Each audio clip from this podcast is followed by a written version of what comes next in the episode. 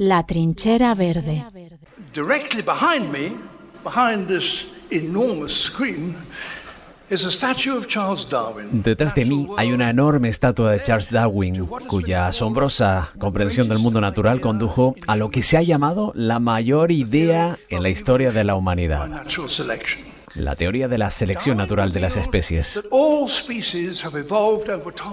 Darwin reveló que todas las especies han evolucionado con el tiempo para explotar mejor las condiciones en las que viven. Se dio cuenta de que las condiciones no solo son eh, las geográficas o las del clima, sino también su relación con otras vidas que viven junto a la delicada codependencia entre abejas y orquídeas, la dramática conexión entre el guepardo y la gacela.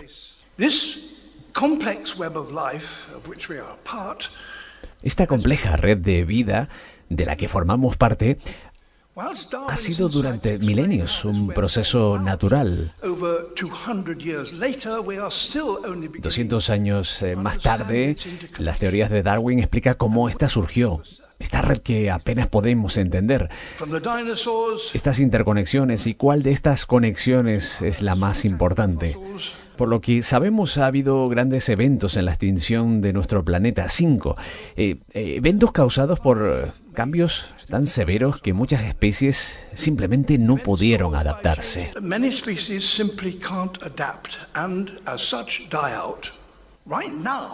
En estos momentos estamos en mitad de la sexta extinción masiva, una extinción tan profunda y de tan gran alcance como la que acabó con la vida de los dinosaurios. Es casi imposible entender eh, mientras avanzamos en nuestras vidas que el resto de la Tierra, el resto de la vida en la Tierra está experimentando una destrucción en la misma escala que la que trajo la colisión de asteroides.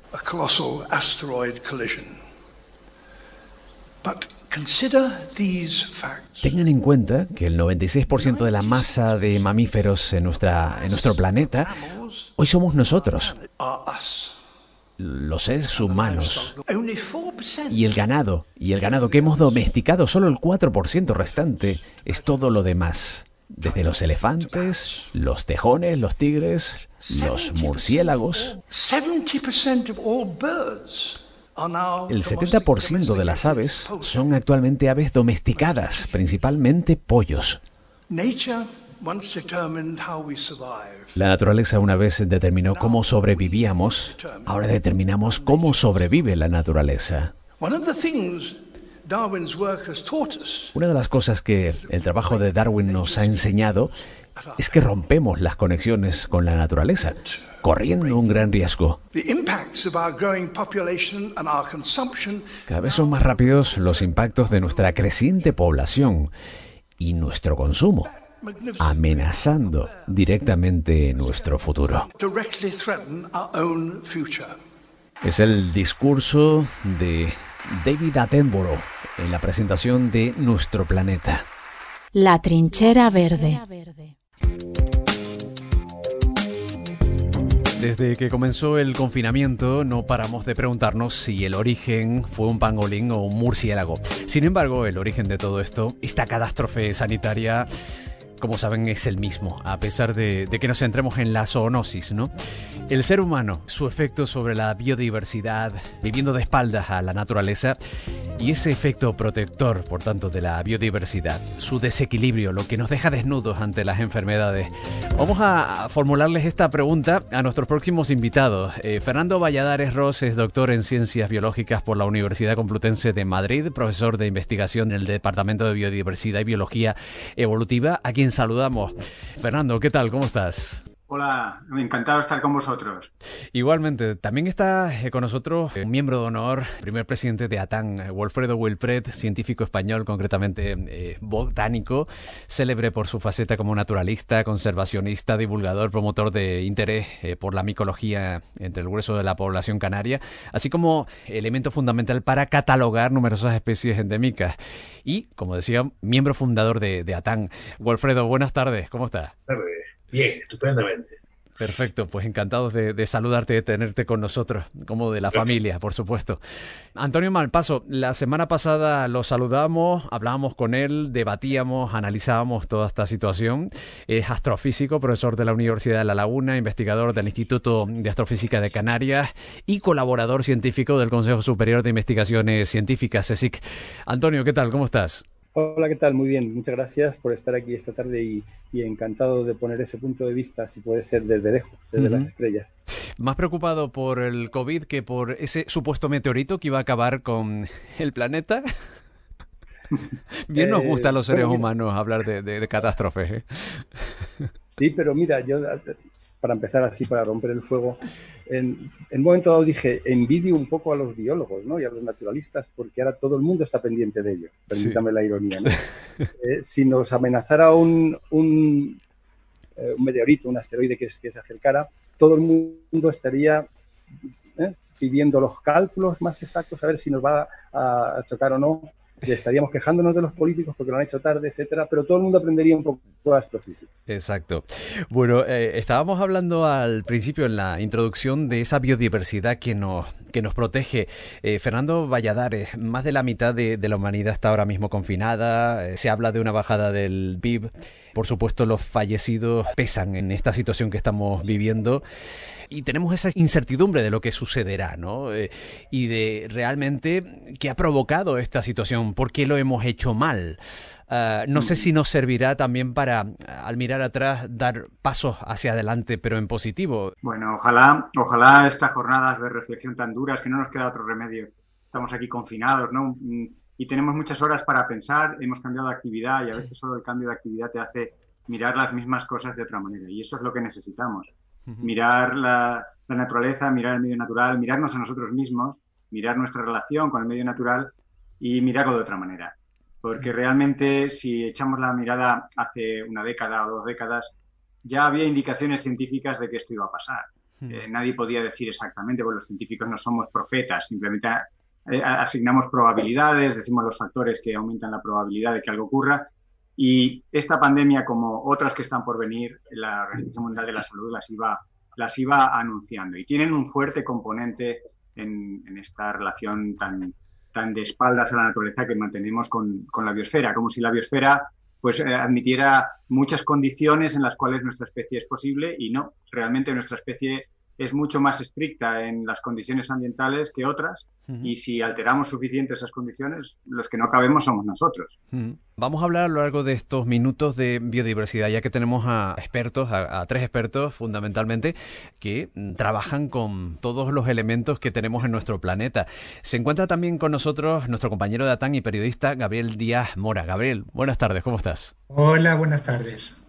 Bueno, no sé si quieres hacerle alguna, alguna pregunta a alguno de nuestros invitados. Sí, bueno, eh, buenas tardes a todos en principio. Y mi pregunta para abrir un poco la tarde era para Fernando. Mm, estamos en un punto de coyuntura, estamos en un momento que todos percibimos como una oportunidad de iniciar un nuevo modelo.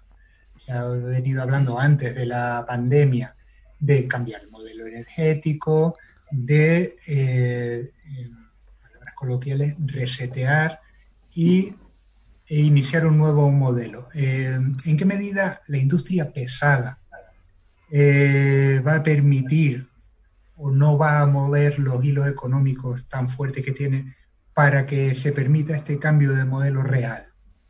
Bueno, ese es el, ese es el gran miedo que tenemos, que tenemos todos. Cada vez hay más movimientos de distintos ámbitos los que están diciendo no queremos volver a la normalidad. Y, es una palabra un poco desafiante, ¿no? Porque indudablemente todos queremos ciertos niveles de normalidad, recuperar la libertad, recuperar determinadas actividades que no podemos hacer, pero no queremos cada vez más gente volver a, esa normalidad, el paquete completo de normalidad que incluían actividades que, que no son sostenibles. Como tú dices, la gran amenaza están los poderes fácticos, los poderes económicos, la estructura, la inercia fuerte que tiene nuestro sistema socioeconómico y ese es el gran temor que tenemos. Eh, mm, pienso que para un cambio de esta magnitud hacen falta dos ingredientes. Uno lo vamos trabajando muy bien, que es el de la convicción. La convicción se basa en conocimiento, se basa en reflexión y de eso vamos teniendo bastante. Creo que que todo el mundo, mejor o peor, comprende lo que está ocurriendo, ve conexiones. El, punto de, de, convicción hay que seguirlo trabajando, pero es en el que mejor vamos. El que no vamos tan bien es el segundo, que es el de la motivación.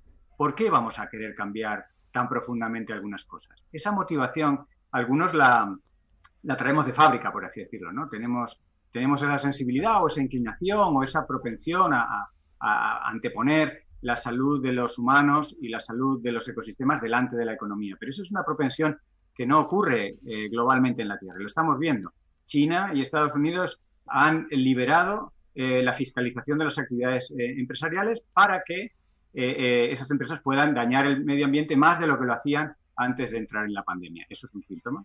Pero no hace falta irse tan lejos. Podemos ver en España ya hay pequeñas pinceladas de amagos de volver a esa normalidad en paquete por ejemplo, Cofrentes, una, cosa polémica como es una central nuclear, que la propia empresa que la gestiona, Iberdrola, ya dijo el año pasado que no era rentable y se había planeado su cierre. Sin embargo, ahora, como así nos hemos enterado un poquito como por debajo, eh, eh, se plantean 10 años más de moratoria para el cierre de Cofrentes. Vaya, pues no me termina de cuestión, a lo mejor de emergencia nacional, por una cuestión claro, ese es el, problema. Efectivamente, ese es el gran miedo que podemos tener. Que, que, lógicamente la actividad económica está tan congelada, hay gente pasándolo muy mal por razones puramente económicas y eso hay que comprenderlo. Pero el miedo es la tentación de volver a las andadas, porque entonces caeremos en otra pandemia en unos meses o en unos años, o esta misma pandemia se reinfectará y volverá a salir de control hay que cambiar profundamente muchas cosas. Que tienen un entronque mayor o menor en el medio natural, eso lo podemos argumentar, nosotros podemos defender esa parte, otros especialistas otra parte. Indudablemente es un tema complicado, ningún tema complicado, ni se resuelve en esta charla tan simpática que seguro que tendremos hoy, ni, ni la va a resolver un grupo, ni yo pretendo saber ni tener la llave universal para resolver algo tan complicado. Pero sí eh, tengo quizá algo más de decisión que otras personas equivalentes y por eso he saltado de, mi nivel de confort como científico y de hacer mis papers en inglés, que cuando tienen 80 o 100 citas ya te, ves muy feliz, a intentar unos vídeos, unas píldoras científicas que intenten llegar a algunos miles de personas, intento pues, participar en programas de la radio, que yo encantado de hacerlo, a veces me quedo sin cenar. Estoy haciendo ese esfuerzo no por ponerme una, una medalla, sino porque creo que mi granito de arena, junto con otros miles de granitos de arena, pueden ayudar a que entre todos tengamos ese segundo ingrediente que nos falta, que es la motivación. El realmente estar motivados, el poder hacer historia. Luego podemos hacer, si queréis, una reflexión. Estadísticamente, eh, nos vamos a dar un, buen golpe otra vez. O sea, el ser humano estadísticamente cae una y otra vez en todas las piedras. Pero ojalá hagamos historia. Y ese puede ser un punto de motivación. Hacer historia. Fernando, ahí eh, está claro que se antepone la, economía antes que el medio ambiente porque no, no se vincula eh, tampoco a la salubridad del planeta y por lo tanto también a, la buena marcha de, ¿no? de la salud de los seres humanos. Yo añado también que hay no sé ni cuántos barriles de petróleo esperando, almacenándose en este tiempo que estamos hablando, mm. que hay que darle curso porque ya han, sido extraídos. De hecho, no hay sitio donde un gran problema. El petróleo. Además, el petróleo no se puede almacenar, pierde sus propiedades en poco tiempo. Claro. Y es un gran problema. Ahora mismo el petróleo es tan barato que nos hace hacer un gasto energético nada eficiente porque la energía de origen del petróleo es muy barata. Puede ser como nuestro uranio, ¿no? Los, los, desechos del uranio que habrá después que, reconvertirlos o que soterrarlos o no lo sé. E, en torno a este asunto nos interesa mucho también la, la, opinión de Wolfredo Wilpret. Bueno, mira, chicos, yo soy de los que creo que el futuro es imprevisible, absolutamente imprevisible, como fue incluso esta pandemia. Lo vengo diciendo hace muchísimo tiempo y diciéndolo, porque eh, mis 86 años me han permitido tener un largo periodo de vida en el cual he visto muchísimas catástrofes ¿no? y muchísimas situaciones muchísimo peores que las actuales.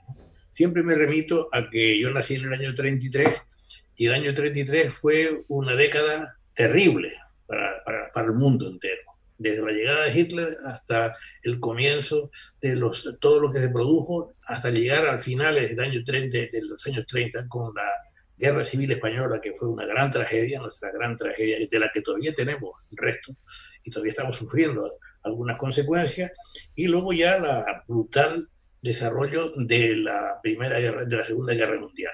No digamos lo que pasó ahí, porque si lo repasamos estaríamos aquí hablando media hora, pero no creo que haya habido una destrucción del planeta y sobre todo de la superficie del planeta. A mí no me gusta hablar del planeta, me gusta hablar de la superficie, de la capa en donde se desarrolla la biosfera, la criosfera, la hidrosfera, la atmósfera, los componentes necesarios para la vida en general. Porque el planeta tiene 6.000 kilómetros de diámetro y el núcleo es núcleo fundido de hierro y de níquel. O sea que cuando oigo hablar de destrucción del planeta, me da la impresión de que hablo con personas que no tienen una idea de lo que es el planeta, perfectamente, porque no se han sido educados. En este sentido, lo que se ha desarrollado ahora históricamente se ha repetido varias veces. O sea, epidemias de peste las ha habido en muchas ocasiones. Tenerife concretamente es una isla que ha sufrido muchísimas, muchísimas, digamos, esto, eh, pandemias, epidemias, sobre todo de cólera, de fiebre amarilla, traída de, de Cuba, de peste también, y por eso tiene la ciudad el nombre de Benéfica, por la cantidad de situaciones de este tipo que se pasaron, donde murieron centenares de personas en una época en que la isla, en vez de tener un millón de personas, tenía escasamente 80.000 habitantes. O sea que eso forma parte de la historia de nuestra vida y nos ha tocado esta cuestión que yo no tengo claro que cuál es el verdadero origen de esta cuestión, que, cuál es la importancia que le estamos dando en estos momentos, por ejemplo, porque por la contaminación atmosférica morían todos los años muchas más personas en, en, Europa que por el, por el coronavirus, por ejemplo, ¿no? Y ahora que tenemos un aire limpio, fantástico, parece ser que las cosas han mejorado desde ese punto de vista.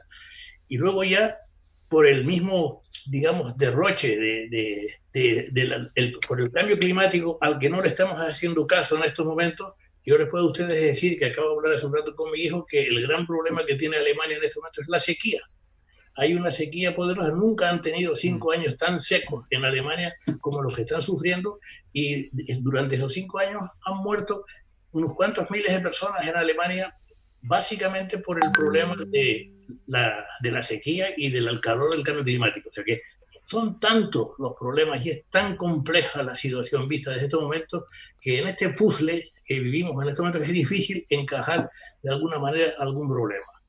Evidentemente, las plantas invasoras, los insectos invasores. Hoy en día eh, somos, hablamos de virus, hablamos de bacterias, hablamos de unas termitas que tenemos en Tenerife ahora que están causando estragos y que no se mm. sabe hacer con ellas, están comiendo las ciudades. O sea, es contigo. El, la, la globalización nos ha traído concretamente, digamos, unos problemas nuevos a los cuales no sabemos afrontar todavía con claridad, pero que sin ninguna duda, porque soy optimista, lo resolveremos. Es decir, yo soy de los que creo de que el ser humano, al tener un cerebro que produce la inteligencia que normalmente tenemos para bien o para mal, es capaz de sobrepasar este problema. Antonio Mampaso, quizá están fallando o estamos fallando a la hora de comunicar realmente lo importante que es la eh, biodiversidad para, el planeta. Debemos ser más didácticos a la hora de, comunicar esto y, decir de forma muy clara, ¿no? Eh, en qué influye no solamente al resto de los seres vivos, sino también al ser humano y a su bolsillo y a su salud es ligando lo que decía eh, y ligando lo que estás diciendo también, Guillén, de si necesitamos comunicar mejor, mm, pues yo qué sé, todos los hallazgos de la ciencia o, lo que, o, las, las perspectivas que vemos, o cómo creemos que debería ir eh, lo que sea, la humanidad o nuestros planes, lo que sea. Bueno, eh, mira, decía Fernando que aunque, vamos, aunque cada vez la gente está más convencida, por ejemplo, de, de, bueno, de que somos vulnerables, de que nos puede atacar una epidemia, de que tenemos que cambiar y que sin embargo estamos quizá poco motivados ¿no? como población de que las cosas van mal y tenemos que cambiar. Y ahí entraría tu, tu comentario, ¿no? Eh, Guillén, lo de tenemos que comunicar mejor. Pues dejarme que sea un poco bruto o un poco salvaje y decir que, que, no, si es que no, yo creo que el problema no es ese, yo creo que el problema es más gordo todavía. ¿Qué, quiero decir? Y para eso voy a poner un ejemplito, un ejemplito que lo vais a entender enseguida. Hay cosas que son complicadas. Estamos hablando, y Wolfredo lo ha mencionado, de un sistema que va desde el núcleo de la Tierra con su manto, con sus océanos, que es una, película muy finita de agua, aunque le llamamos planeta agua, el planeta Tierra, en realidad es el planeta Tierra, porque la película es muy finita. En esos 12.000 kilómetros de diámetro que tiene el planeta, solamente 4 kilómetros son de agua, por así decirlo en promedio. Bueno, es un sistema complejo, eso lo sabemos todos y lo sabemos los físicos. Entonces, es tan complejo como, por ejemplo, desarrollar una teoría de la gravitación la que hizo Einstein? Pues seguramente sí. Es un problema diferente, pero complejo. Y nosotros queremos que la gente entienda la teoría de la relatividad de Einstein. A mí me encantaría que se explicara mejor, pero yo entiendo que es difícil y que no todo el mundo tiene interés ni en estudiar las matemáticas ni la física. ¿eh? Pues aquí nos está pasando un, poco parecido. los, biólogos, los ecólogos, los, los que están trabajando con la biosfera, saben, la, ciencia sabe bastante. Tenemos miles de científicos que se reúnen cada año para decirnos lo mismo otra vez. No es un problema de los, de los científicos. Los científicos sabemos, mejor dicho, ellos, los expertos en la Tierra, saben lo que está pasando. ¿no? Así que, ¿y por qué no estamos cambiando? Tiene que ser otra cosa. ¿eh? Y esa otra cosa no vale solamente, creo yo, con la divulgación. ¿eh? No vale con que la gente lo entienda. Yo creo que tenemos que plantearnos que esta nuestra humanidad, tal como estamos ahora con los conocimientos que tenemos y con los retos que tenemos, ¿eh? que no son solamente el cambio climático, que es muy gordo, tenemos la superpoblación, tenemos el agotamiento de los recursos, tenemos la contaminación, con esos retos que son complejos, eh, tenemos que saber gestionarlos. Y ahí es donde quiero que, que me digáis vuestra opinión. ¿no? O sea, la pregunta gorda, vista desde nuestra terrestre, es ¿cómo podríamos organizarnos? Los científicos ya sabemos lo que, por dónde tenemos que tirar, pero estamos organizados de tal manera que la gente vota cada cuatro años en los sistemas democráticos, que es la mayor parte del planeta, a unos políticos que hacen lo que pueden, a veces siendo honrados y a veces menos, pero esa no es manera de organizarnos. Esa no es manera. No podemos esperar a que la gente vote mañana si la ley de la gravitación de Newton o la de Einstein es correcta o no. tenemos que organizarnos de otra manera. Y esa otra manera no puede ser una dictadura de la ciencia, por supuesto. Fernando, eh, por ejemplo, en sus explicaciones, ¿no? Eh, muy didácticas, ¿no? a través de su vídeo, de donde ha extraído algunas de estas afirmaciones, ¿no? de estos datos que hemos comentado, se preguntaba si estamos ante la sexta eh, gran extinción. Yo no sé si muchas veces al ser humano hay que hablarle en, este, en estos términos, o como comentábamos antes, Antonio, con el famoso, o, todos los meteoritos que mm, medios de comunicación sensacionalista han estrellado sobre la Tierra y eso nos hace como reaccionar, ¿no? No sé si ante ese tipo de cuestiones de catástrofe o una invasión extraterrestre, donde ah, quizás nos uniría a toda la humanidad, eh, ¿no? Como miembros de una familia, ¿no? Yo quería hacer un comentario porque me he sentido provocado en el buen sentido. Los, científicos, a mí por lo menos, creo que a muchos científicos nos gusta discrepar y la, mm. sutileza de discrepar, ¿no? De, matizar, darle una vuelta a la misma mirada.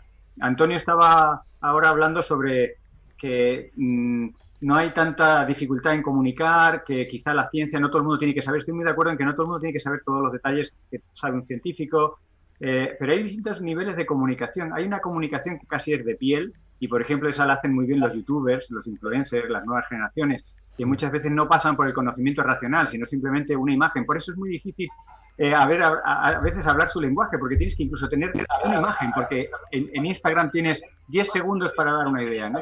Eh, no tenemos a veces que, caer en que la, la, comunicación es solamente la comunicación del conocimiento, que es un poco nuestra fuente principal para los científicos, ¿no? el conocimiento, el dato, el entender las leyes, las hipótesis. Pero hay mucha gente que, que creo que todavía no hace, no hace algunas conexiones importantes. Y son conexiones que tienen que ver con el sentido común, no tanto con el conocimiento. Y ahí es donde tenemos mucho que trabajar en, la comunicación. Creo que los científicos nos ponemos en una mesa y aunque seamos uno sea físico, otro sea sociólogo, otro sea biólogo, otro sea matemático, enseguida encontramos un lenguaje común, pero nos perdemos a mucha gente en el camino. Y estas conexiones que hay que hacer ante la situación en la que estamos, que es una situación bastante dramática. Nunca antes en la historia de la humanidad 4.000 millones de personas tenían restringida la libertad. No había ocurrido nunca en la historia de Homo sapiens ni de ninguna especie de mamífero, ¿no? por, por acotarlo de alguna manera en una escala geológica de algunos cientos de miles de años. Estamos en una situación única y podemos hacer lo de siempre, que lo de siempre es adaptarnos. El ser humano es súper adaptable y nos adaptaremos. Nos dan un, un gran bofetón y nos levantamos. O podemos hacer historia qué, sería hacer historia ahora? Pues bueno, tenemos ingredientes nuevos para hacer cosas nuevas. Tenemos una globalización, tenemos una rapidez para el intercambio de, información que antes no se tenía. Tenemos una tecnología que también nos permite hacer cosas a la escala del problema. Igual que podemos lanzar un, cohete a Marte, pues también podemos, eh, en fin, cambiarle el eje de inclinación a la Tierra, como lo hemos hecho, mm. sin querer, pero lo hemos hecho. Y algunas cosas que tienen ese nivel global que una, que una pandemia, que un cambio climático tienen. Eh, mm. El problema es comunicarlo y la gente se siente muy disociada de un problema tan global. Por un lado no lo entiende, por otro lado dice, bueno, yo con mi día a día, con mi bolsita de la compra, con mis actividades, ¿yo qué tengo que ver y qué puedo hacer? Y ese es el lenguaje que tenemos que empezar a hablar, porque ahí es donde eh, tenemos que trabajar en la motivación. Tiene que ser una motivación. La gente no sé exactamente qué cableado tiene cada uno, ¿no? Y ahí es donde necesitamos a un sociólogo que lo sabrá, o un psicólogo que lo sabrá mejor que yo, que soy biólogo y puedo entender a los bichos y las plantas mejor que a las personas a veces. Pero necesitamos expertos que nos ayuden a que mm, la, sociedad, la humanidad, porque yo creo que hay que hablar en términos casi épicos, a veces me pongo muy épico y me perdonáis, pero la, la humanidad está enfrentada a un gran desafío, fijaros qué frase, ¿no? La humanidad, desafío. Pues sí, sí creo que es un gran desafío. Porque es muy raro, es muy difícil que nos extingamos. Esto que dicen algunos no creo que sea muy probable. Pero lo que sí que estamos viendo, y es muy probable, es que muchos de nosotros muramos. Muchos más de los que íbamos a morir, si no fuera por esta pandemia y si no fuera por el cambio climático. Entonces, ese, ese sufrimiento y esas muertes adicionales, creo que hay que intentar, con la ayuda de la ciencia y de mm, no sé cuántas cosas más, intentar minimizarlas. ¿Y cómo las minimizamos? Pues abordando la complejidad no queda otro remedio. Y haciendo la transcripción de la, de la, complejidad para que la gente pueda ser partícipe, porque es una decisión, como se dice mucho ahora estos días con la pandemia, eh, o, nos, o, nos, libramos todos o, no salimos de esta. Es una, es una labor muy colectiva. ¿no? Sí. Eh, dejo una afirmación que se está oyendo mucho en estos últimos días, sobre todo cuando ya se ve un una luz al final del túnel y se está reactivando la famosa palabra desconfinamiento. ¿no? Si no morimos de coronavirus, moriremos de pobreza y de hambre. ¿eh? La dejo ahí. Gabriel creo que quería intervenir. Sí. Tenía aquí una pregunta preparada respecto a esto. hemos hablado de convicción, hemos hablado de motivación, eh, se ha hablado de que mm, comunicar mejor la ciencia no es suficiente, eh, pero un poco dándole un viraje a esto, mm, ¿dónde y cómo podría invertir el género humano, así dicho en general, para restaurar barreras naturales que nos separaran del el peligro de los coronavirus o del peligro de pandemias futuras? ¿Cómo se podría, o si se podría, hacer algo así? Bueno, ahí, tenemos, que, tenemos, que, recurrir a, los pocos estudios que tenemos. El conocimiento no es completo y es un tema muy amplio, pero hay ya estudios que muestran como, por ejemplo, desfragmentar un bosque te protege de una zoonosis. Eso hay varios trabajos en la costa este de Estados Unidos, hay en áreas tropicales, con enfermedades infecciosas muy graves para la especie humana, tanto a nivel local como a nivel regional. El fragmentar un bosque aumenta la probabilidad de contagio y el desfragmentarlo es una manera de protegerlo. Luego también hay actuaciones muy directas sobre la biodiversidad, que es encontrar las especies clave para la red trófica, para las interacciones y asegurarse que a esas especies les va bien. Y a partir de ahí reconstruir lo que es la cascada de interacciones biológicas, que cumple al menos, hay tres mecanismos por los cuales esa red compleja de interacciones nos protege frente a patógenos. Y es que nos vamos a centrar en patógenos. Yo creo que en algún momento lo haremos o lo hemos hecho ya. Hay más conexiones con nuestra agresión al medio ambiente en general, pero por centrar un poco en las pandemias, en las infecciones, en la zoonosis, pues hay, hay mecanismos muy explícitos, mm, bien conocidos, por los cuales la biodiversidad nos protege. Tendemos a ver la biodiversidad como una cosa folclórica, que le gustan a esos frikis de la naturaleza, o incluso algunas personas desde el punto de vista espiritual o religioso. Sabemos que algunas religiones respetan muchísimo a la naturaleza por, por, por en fin, por, por, sus creencias. Y, y, ahora creo que hay un ingrediente todavía que se suma, no excluye. Yo creo que aquí hay que sumar razones para proteger la biodiversidad, ¿no? No decir quién tiene más razón y qué razón es más importante. Se suman. A mí, si tiene sensibilidad a título personal, estupenda. Pero yo te diré que además la biodiversidad es la mejor inversión en sanidad. No hay sistema sanitario en el mundo que pueda hacer, nunca podremos pagar, no, no tenemos dinero, eh, ni capacidad logística ni técnica para hacer la función de protección que hace la biodiversidad. Punto.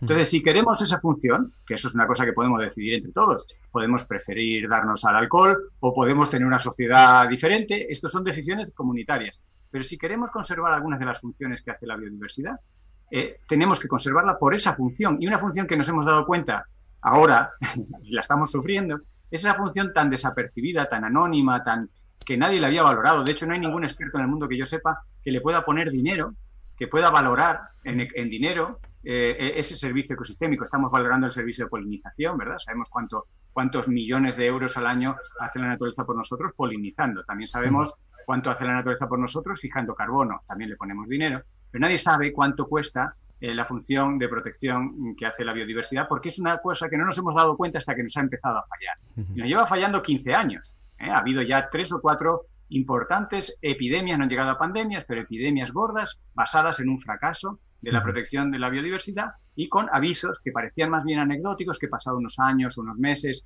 se controlaba sanitariamente, y recordemos que el control sanitario siempre es un parche, una medida de emergencia, una medida puntual. Ahora mismo estamos en emergencia, es lo que toca, y la prioridad sanitaria, pero eso no nos va, no hay ningún sistema sanitario que nos va a prevenir de las próximas. En este sentido, eh, se ha hablado para, para, evitar que haya ese dar la espalda a la biodiversidad ¿no? o, a la naturaleza del ser humano.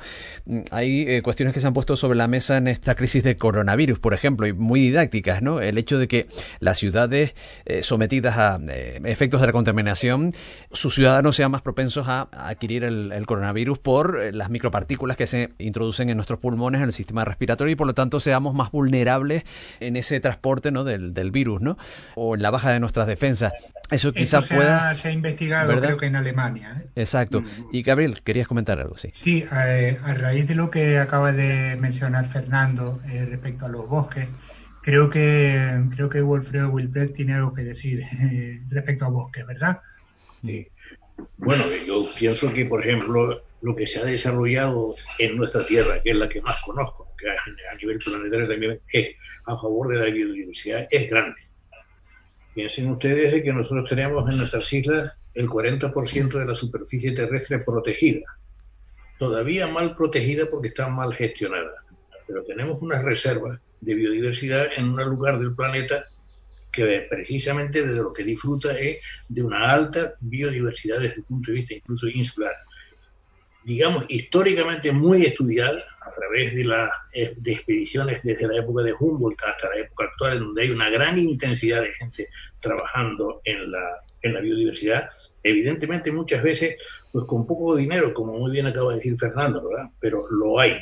Hay un espíritu importante, porque si yo pienso lo que había cuando yo estudié el bachillerato, que de eso ni se hablaba, a hoy en día, que hoy en día es un problema como nos tiene reunidos aquí y que ha movido a muchísima gente, entiendo que ya es un, un, pensamiento y una manera de actuar que se va de alguna manera progresando. Nuestros hijos, por ejemplo, todos hablan ya de la biodiversidad y tienen un sentido, al menos creo que de los que estamos aquí, que tienen un sentido totalmente distinto al que tuve yo cuando yo era un niño, por ejemplo. Siempre digo, quiero referirme a esa diferencia de edad que me, que me separa de la situación actual a la cuando yo era más o menos eh, joven y tenía la edad de, ustedes, entre otras cosas. O sea, el progreso ha sido del sentido grande. A mí el problema que me preocupa siempre, de siempre, y siempre lo he dicho con una especie digamos, de sofisma que no me paro de repetir, es que todo el problema se reduce pura y exclusivamente a base de la educación. La educación es la clave. Muy bien dice Fernando la motivación, pero antes que la motivación es la educación hay que empezar a pensar en ir educar progresivamente a los ciudadanos a que de alguna manera tenemos que terminar con este modelo de vida que tenemos en el planeta en este momento. En primer lugar, porque ya somos muchos y hemos pasado ya lo que se llama la huella ecológica. El planeta no tiene ya una enorme capacidad de podernos dar de comer a todos, a todos, a todos, suficiente para subsistir. Pues yo soy de los que creo con mi experiencia y en mi, visión de futuro, hemos terminado con un sistema que el coronavirus lo ha terminado de rematar. Se acabó. Lo que hoy en día entendemos como partidos políticos, como la democracia actual y todas esas cuestiones, eso se ha acabado. Va a venir una nueva situación desconocida totalmente, dominada por un capitalismo fortísimo, fortísimo, la clave en mi pensamiento actual es que solo va por la educación, solo por la educación y por la cultura, que es otra de las cosas que el ser humano tiene que no tienen los demás seres vivos que están en el planeta. Cierto. Antonio Mampaso, al hilo de lo que comentaba Wolfredo Wilpred precisamente, nos enfrentamos ahora eh, con esta crisis del coronavirus a, una nueva era, ¿sí? Más tecnológica, más controlada. Eh, experto en ciencia es Antonio Mampaso. No sé si nos trasladaría también a la ciencia ficción, como esa serie que se emitía hace muchísimos años, La fuga de Logan, ¿no? Donde determinadas personas eran eliminadas automáticamente cuando cumplían los 30 años o algo así. y controladas, claro. Sí, la verdad es que da gusto.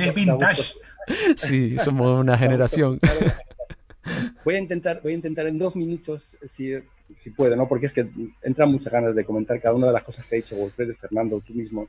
Mira, eh, no es suficiente, Wolfredo. La educación no ha sido suficiente, la cultura no ha sido suficiente. Ojalá tuviéramos. No hemos llegado. La gente se está muriendo de hambre todavía, las, escuelas están aquí, pero hay mucha gente sin educación. Eso no es suficiente para hacer el cambio que los mismos eh, ecólogos y la gente como Fernando nos está diciendo la escala de tiempo que tenemos. No puede ser así. Yo les pregunto, por supuesto, antes de preguntarles nada, por supuesto que sí a la divulgación, Fernando, claro que sí, cuanto más comuniquemos, incluso los Instagramers, todo eso con, con sus gráficos, pero eso no es suficiente. Eso hay que hacerlo, hay que hacerlo sí.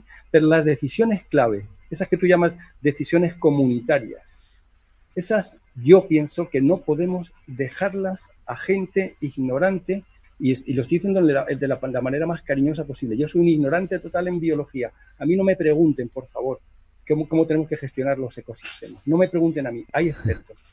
No podemos dejar, esa es mi opinión y quiero la vuestra, no podemos dejar que las decisiones claves sean tomadas por gente ignorante. Da igual si son los políticos o si son la gente que va a votar, porque no tenemos tiempo de que la educación y que de la cultura llegue a un nivel suficiente a la gente. Vuelvo a poner el ejemplo de Einstein. Yo no, yo no puedo esperar, si mañana estuviera aquí ya en trayectoria de colisión un asteroide, yo no puedo esperar a contarle a la gente las ecuaciones de, la, de la, mecánica para ver si podemos desviarlo de esta manera o de esta otra. Tiene que haber otra manera y creo, creo que estamos en una urgencia tal, y esa es mi pregunta ahora, ¿cómo podemos organizarnos nosotros como especie inteligente? ¿Qué os parece? ¿Cómo deberíamos organizarnos realmente, eh, yo tengo mi opinión de cómo hacerlo, ¿eh? pero me gustaría la vuestra. ¿Cómo deberíamos organizarnos como sociedad? Hoy había un artículo de Juan Torres López, muy bonito en, público, diciendo si un extraterrestre viniera y nos viera desde lejos, ¿qué diría? Bueno, así, sí. Es decir, ¿cómo, ¿cómo nos gustaría que nos vieran organizados como sociedad para enfrentarnos a estos retos que tenemos a corto plazo. Venga, pues hacemos una ronda rápida, Fernando y, luego Fredo, y tenemos una pregunta también de Natacha Aguilar que, nos dejó. Fernando. Bueno, la verdad es que la, pregunta es, complicada. Eh, me, estaba debatiendo entre el optimismo de Wilfredo, que mm, mm, lo, comparto de piel, porque yo también me considero una persona optimista, pero a veces eh, la realidad es un poco tozuda y luego las, eh, las urgencias que Antonio me recuerda, que a veces a esta hora ya estaba yo relajándome y diciendo, no, bueno, es verdad, el, mundo va a ir bien y, Antonio viene a decirnos, no, no, no, que hay urgencia y es verdad. Yo creo que hay que recordar que a pesar del optimismo que podamos tener, mm, hay una cierta urgencia. La dinámica exponencial de los procesos, todos los mínima matemática que, podemos tener eh, hace que las decisiones te vas quedando sin tiempo, ¿no? esa, esa difícil eh, cuestión de pasar de lo rápido a lo acelerado, ¿no? Y estamos ahora en lo acelerado. Ahora vamos al cuadrado. Las cosas cada día van más rápido. No es que vayan rápido, es que cada día van más rápido.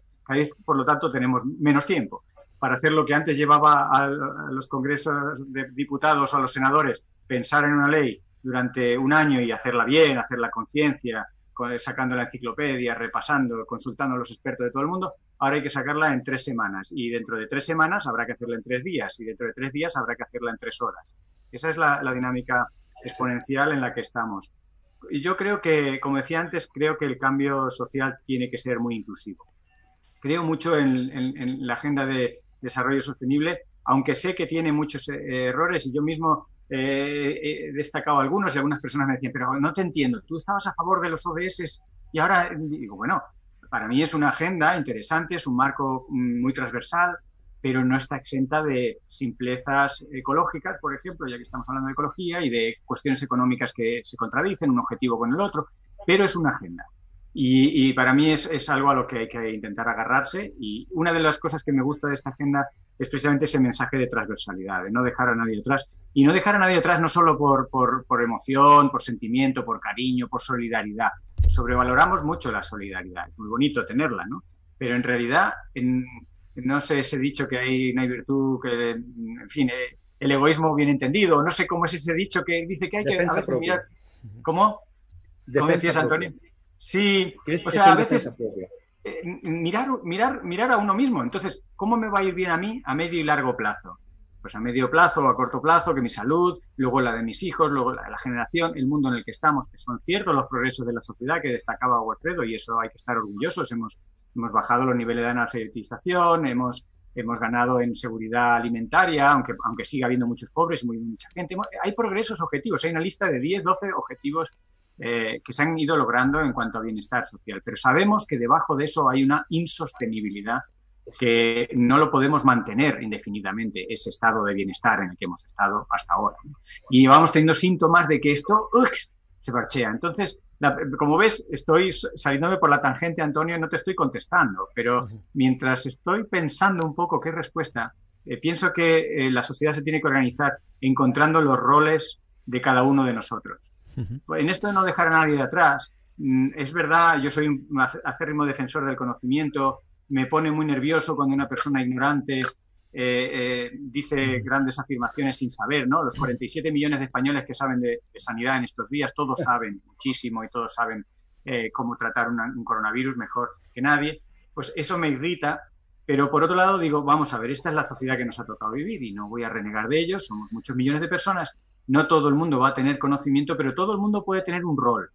Y creo que tenemos que buscarle ese rol a todo el mundo algunas personas tenemos más capacidad, digamos, de, organizar, de gestionar, de distribuir roles. No es como si fuera el capitán de un equipo de fútbol, pero a lo mejor tiene mejor más clara la estrategia. Pero todos en ese equipo de fútbol tienen que saber si defender, si tirar a la puerta, si parar los goles. Y ese, ese es el gran desafío, en el no dejar a nadie atrás, en una sociedad en la que tenemos que progresar todos, los muy pobres, los muy ricos, los muy listos y los muy tontos. ¿Cómo organizar eso y hacerlo a tiempo récord es el gran desafío? Y permitirme una sola, una cuña más. nada, 10 segundos. El sistema de juego, ya que he puesto el símil este futbolístico, hemos, hemos generado una democracia con unas reglas del juego que no funcionan. Lo que pasa es que no tenemos otra democracia ni se nos ocurren rápidamente otras reglas. Pero fijaros la perversión. Estamos pidiendo a los políticos dos características que no tienen. Y se las estamos pidiendo urgentemente diciendo, pero vamos a ver, primero le estamos pidiendo que sean valientes. Nadie los eligió por ser valientes.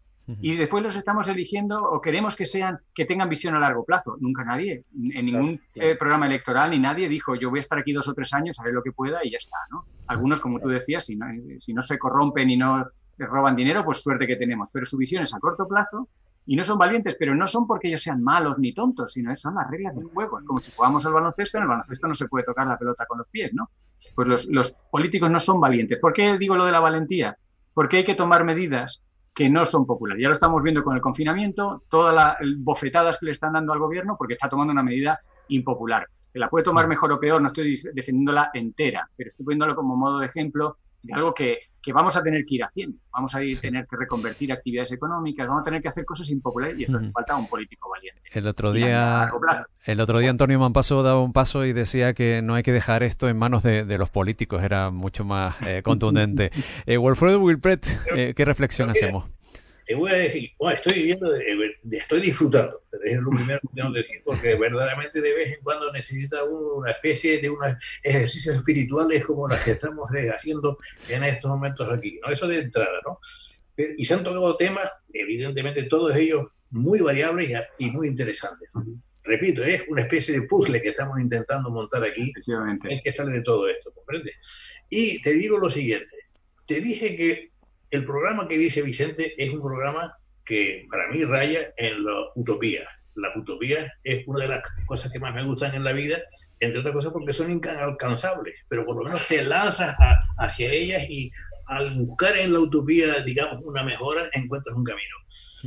Natacha Aguilar está con nosotros y quiere plantear una cuestión. Adelante. Es, es una pregunta para Fernando y realmente tiene que ver con esto de la, de la biodiversidad y la solidaridad, porque hay una frase muy bonita y muy contundente que dice que lo bueno de salvar el mundo, señores y señoras, es que inevitablemente incluye ese metro cuadrado en el que reside cada uno de nosotros. De modo que no es una cuestión de solidaridad, es una cuestión de necesidad, de ese egoísmo bien entendido, de salvémonos cada uno y nuestro espacio para salvar el de todos. Entonces, Fernando, eh, ahora que los políticos tienen tiempo para pensar, porque estamos todos encerrados, y ahora que han demostrado que pueden tomar unas medidas tan drásticas para salvar la salud de los seres humanos, ¿qué tres medidas podrías decir tú que serían las más urgentes para de una forma tan drástica como esta preocuparse para y garantizar la salud del planeta, que es tan indispensable para garantizar la salud de los seres humanos. Madre mía, Natacha, ¿en qué lío me has metido? Uy. Podría ser muy breve diciendo, no lo sé. Esa sería la mayor brevedad Quédate en un punto medio. Además, no me pide, no me pide una ni dos, ¿no? Como aquello, ¿no? Es, me pide tres. Eh, yo creo que, que tenemos que, yo metería las, tres probablemente en, cuestiones de, de, grano grueso en, en sostenibilidad, en, aspectos de, sostenibilidad. Eh, eh, antepondría las decisiones políticas, en primer lugar, eh, la salud de las personas, en este orden. Primero la salud de las personas, después la salud de los ecosistemas, que están estrechamente ligados, y en tercer lugar la economía. Y además esto lo haría apoyado en el informe de Davos, del Foro Económico Mundial, que ahora en febrero acaban de reunirse, como sabéis, y que han hecho un informe que invito a cualquiera que lo lea y que ellos mismos, los economistas, dicen que los, eh, entre las 10 amenazas para la economía mundial, siete son ambientales eh, y ninguna es económica. O sea, la economía no es un, riesgo para la economía. Por lo tanto, que se deje de estorbar, a la economía la pondría en tercera opción y no me preocuparía tanto hasta que tuviéramos bien resuelto el uno, la salud de las personas, y el dos, la salud de los ecosistemas. Eso sería una medida que me estoy ahora un poco intentando concretar. ¿eh? Otra, de las, otra de las medidas pasaría por, por reforzar lo público.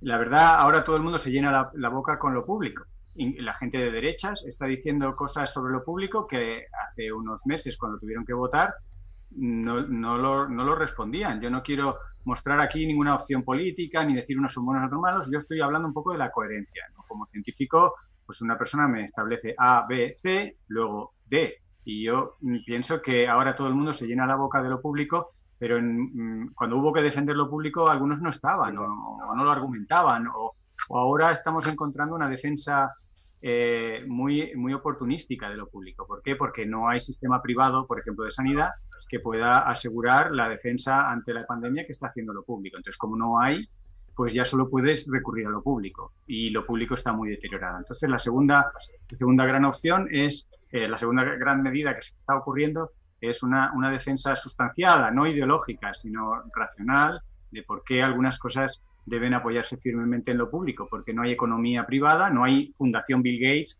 que pueda pagar muchas de las cosas que paga lo público. Y la tercera, pues la verdad, me he quedado sin glucosa. Eh, tendría que ser algo, eh, algo pues a la altura de, de, del desafío que me, planteas. Y, tendría que, ver con, de momento, ganar tiempo. Yo creo que esto de ganar tiempo, una, me estoy poniendo con muchos símiles deportivos hoy, pero me recuerda cuando en los partidos de baloncesto el equipo va perdiendo y pide tiempo, ¿no? La, la desesperada.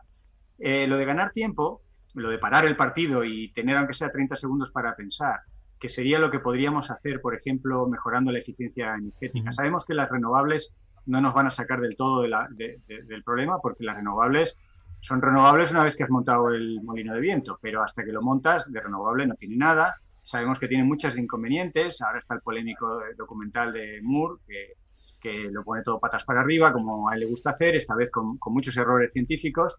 Pero hay, hay, muchas inconsistencias. ¿Pero qué? Con la eficiencia energética y con estas medidas que todos conocemos desde el mundo de la ecología, del ecologismo y de la conservación, eh, ganamos tiempo.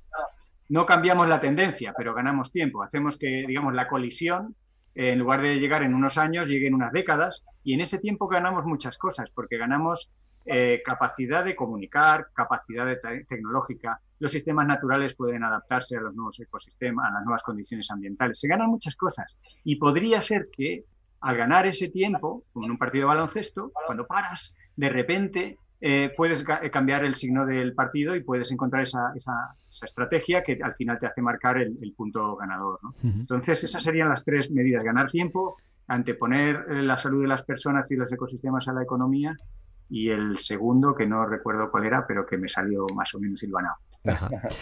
En realidad, eh, voy, a, voy a intentar hacer un resumen de lo que he contado eh, con mis propias notas, ¿no? lo que ha contado Fernando y Wolfredo.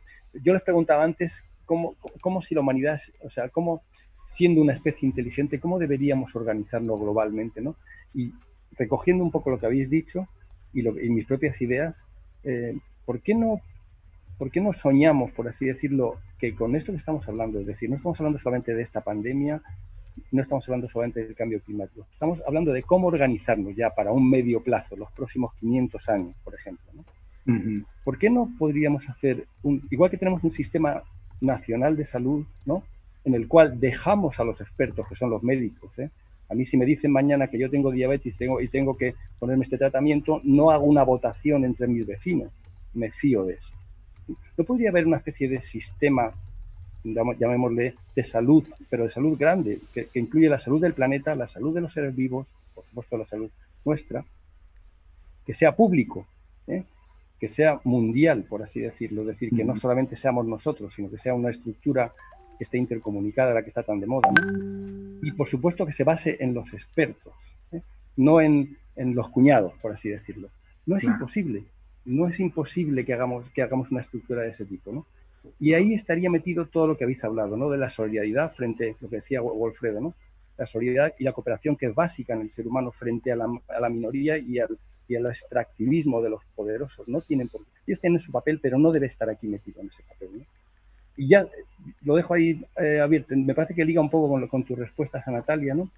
Pero yo creo que si tenemos que soñar en algún momento, uno puede soñar que nuestra especie efectivamente ha llegado aquí, ha pasado muchos, muchas bifurcaciones, muchos cuellos, cuellos de botellas como este, y hay una salida. Y esa salida es una salida racional y es una salida apoyándonos en lo que ya sabemos, en la ciencia, en cómo somos nosotros de solidarios y de, de cooperantes, etcétera. O sea, yo en ese aspecto quiero acabar con una nota positiva, no sé qué os parece. Bien, eh, les voy a pedir, eh, después de la pregunta eh, que le formula nuestro compañero Gabriel, una reflexión muy breve final de, de los tres para concluir este, este bloque. Pues mi, mi, reflexión la intentaré resumir en torno a dos, dos ideas.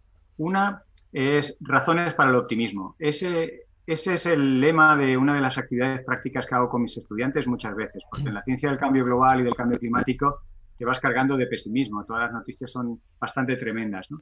Y entonces hacemos una lista de cosas que han ido bien, cosas que hemos hecho bien, precisamente para alimentar el optimismo. Porque el optimismo, si no lo alimentas como una planta que no riegas, se acaba muriendo en este escenario en el que predominan las malas noticias. Entonces creo que tenemos también en esa labor de comunicación, tanto los científicos como en general los medios de comunicación, alentar eh, las buenas noticias, que corran las buenas noticias porque las malas ya corren solas. Hmm.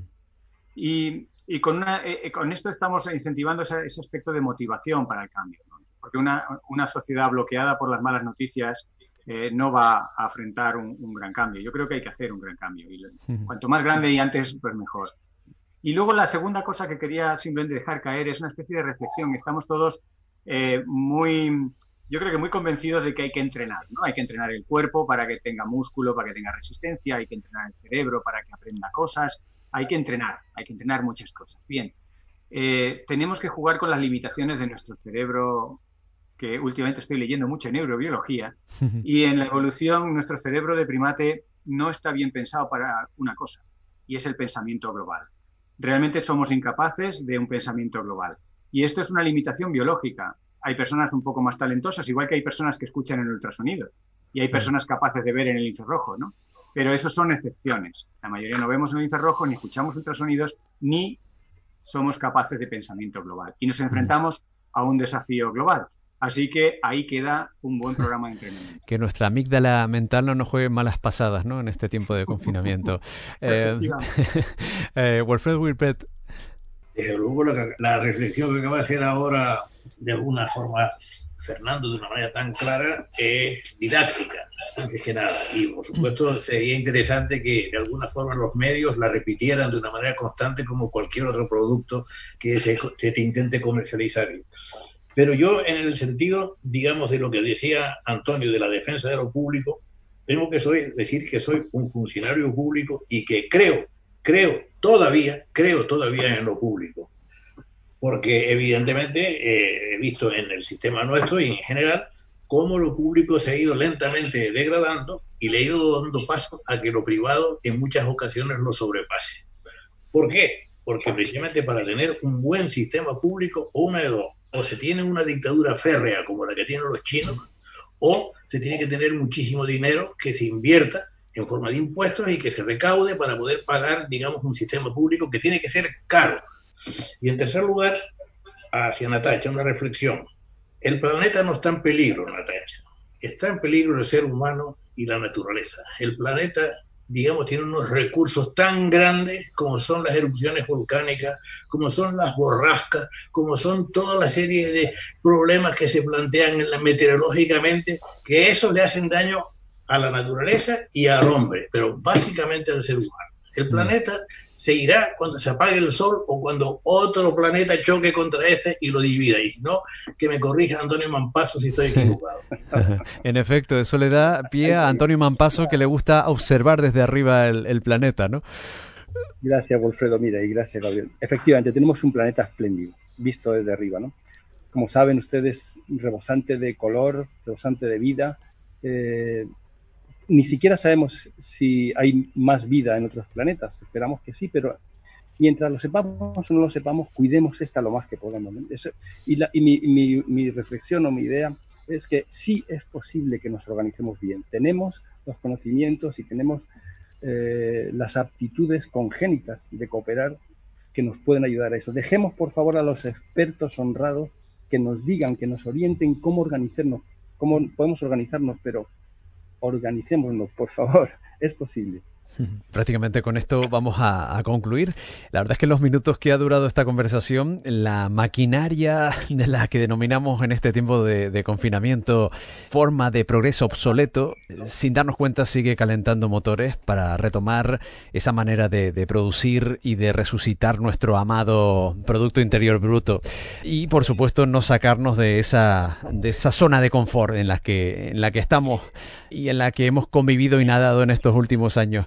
Le damos las gracias a nuestros invitados, a Fernando Valladares. Muchas gracias por acompañarnos, Fernando. Eh, un gusto, encantadísimo. Wolfredo Wilpred, muchísimas gracias. Seguiremos hablando y dialogando y reflexionando con, nuestro primer miembro de, de, ATAN. Un abrazo, Wilfredo. Ha sido gran, un gran acto político y cultural que es interesantísimo. Seguiremos, seguiremos ahondando en, esto. Y Antonio Mampaso, muchísimas gracias también por esa eh, visualización de nuestro planeta desde lo alto. Un, abrazo. Muchas gracias. Hasta la próxima. Precisamente sobre el Producto Interior Bruto, el PIB, eh, es el título de la próxima historia que nos quiere contar Claudio Colina Pontes. En gráficas de montaña rusa, el coronavirus doblega el Producto Interior Bruto de las barras y estrellas y también el de la bandera roja. Los ridiculiza a ambos, tumbándolos con el meñique como a castillos de naipes. Los economistas de las principales bolsas no apartan los ojos de las pantallas. Las orejeras financieras, fabricadas en oro macizo, no les dejan ver más allá. ¿Quieres colaborar con nosotros? Hazte socio. atan.atan.org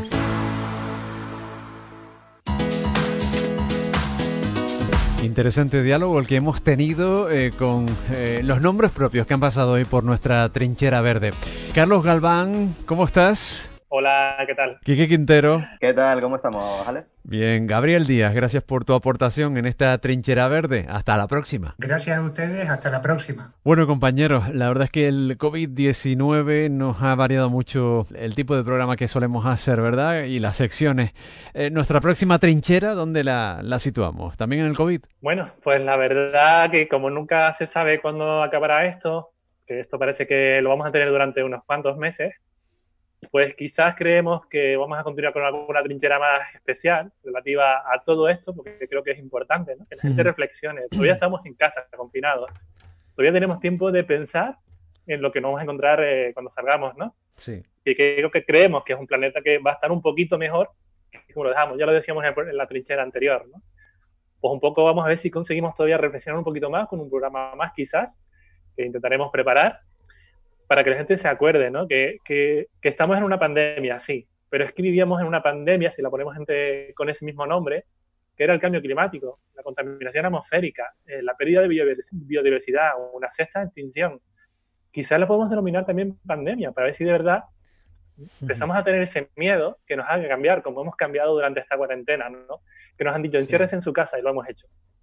Pues quizás cuando salgamos deberíamos intentar hacer algo también algo diferente, ¿no? Nos alimentamos de un montón de cosas que nos, nos repercuten en nuestra salud y, esa alimentación también está siendo afectada por el cambio climático y la contaminación.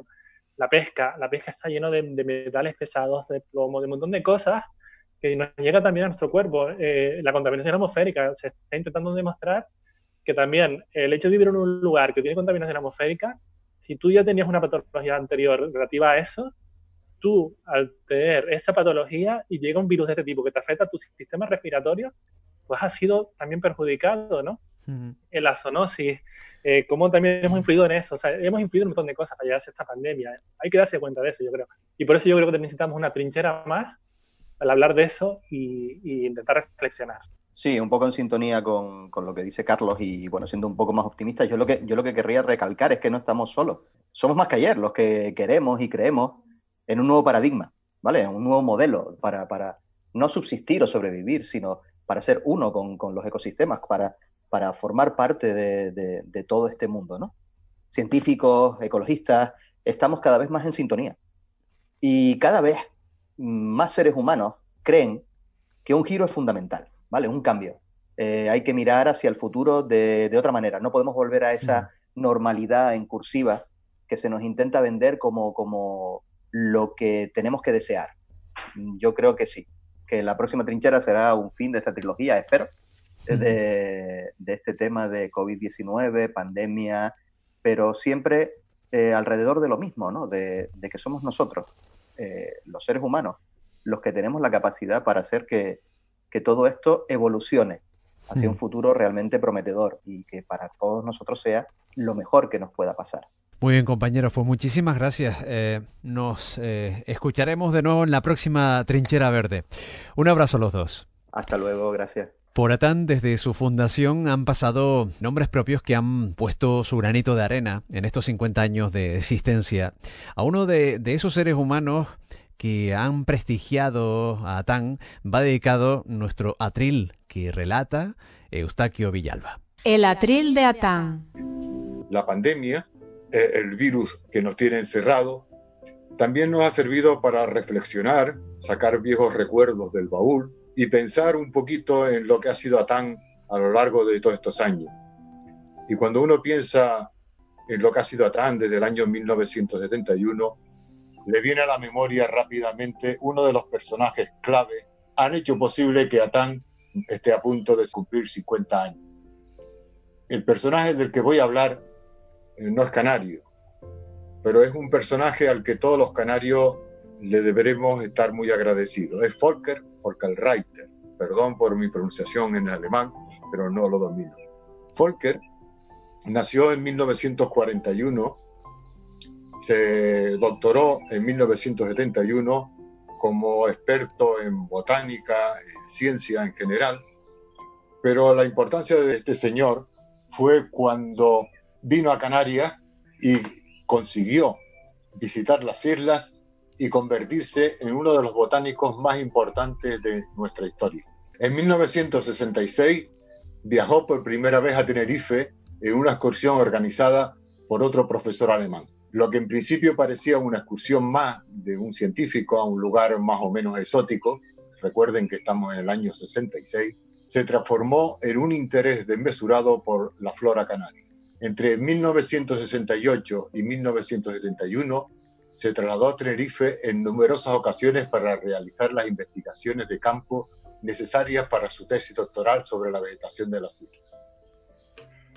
En 1974 publicó su tesis, un monumental trabajo sobre las zonas botánicas, especialmente en Tenerife y La Gomera, que además él localizó con una precisión enorme tenía una paciencia increíble, una mentalidad prusiana que le llevó a recorrer las islas sin importarle obstáculos, kilómetro cuadrado por kilómetro cuadrado, anotando todas y cada una de las especies que había en ese kilómetro cuadrado.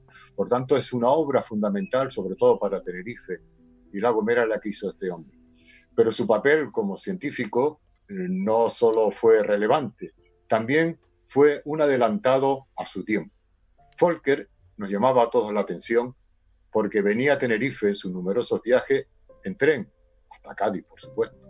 En Cádiz cogía el barco y venía aquí. Y cuando nos decía que lo hacía porque los aviones contaminaban mucho, lo mirábamos con un aire de superioridad y decíamos, pobre Volker está loco.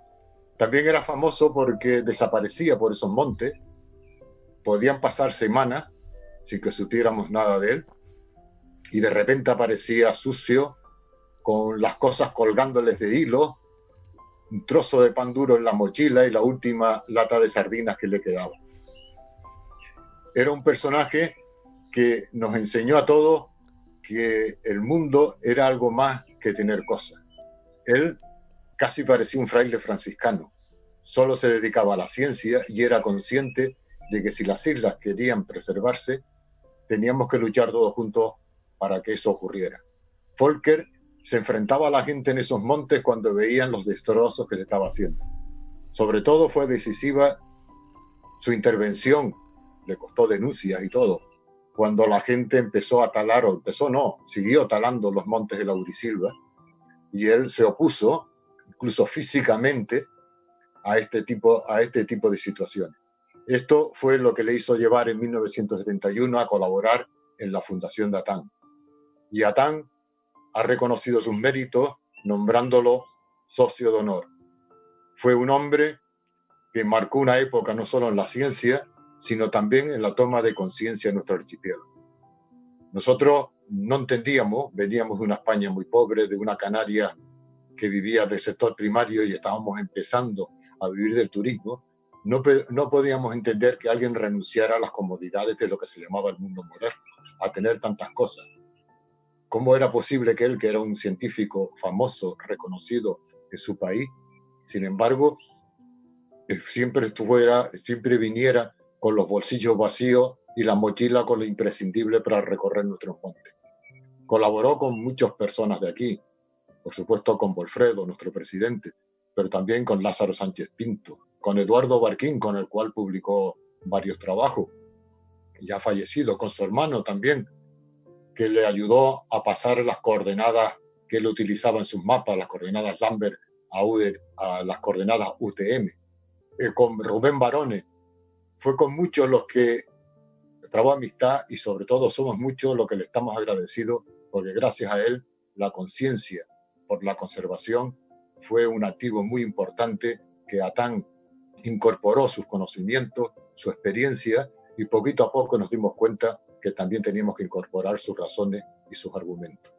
Que descanse en paz esta persona, que fue un adelantado y que gracias a él hoy contamos con una aportación fundamental en el conocimiento de la botánica canaria y sobre todo contamos con una persona comprometida que en aquellos momentos puso las piedritas que hicieron posible que hoy Atán cumpla 50 años.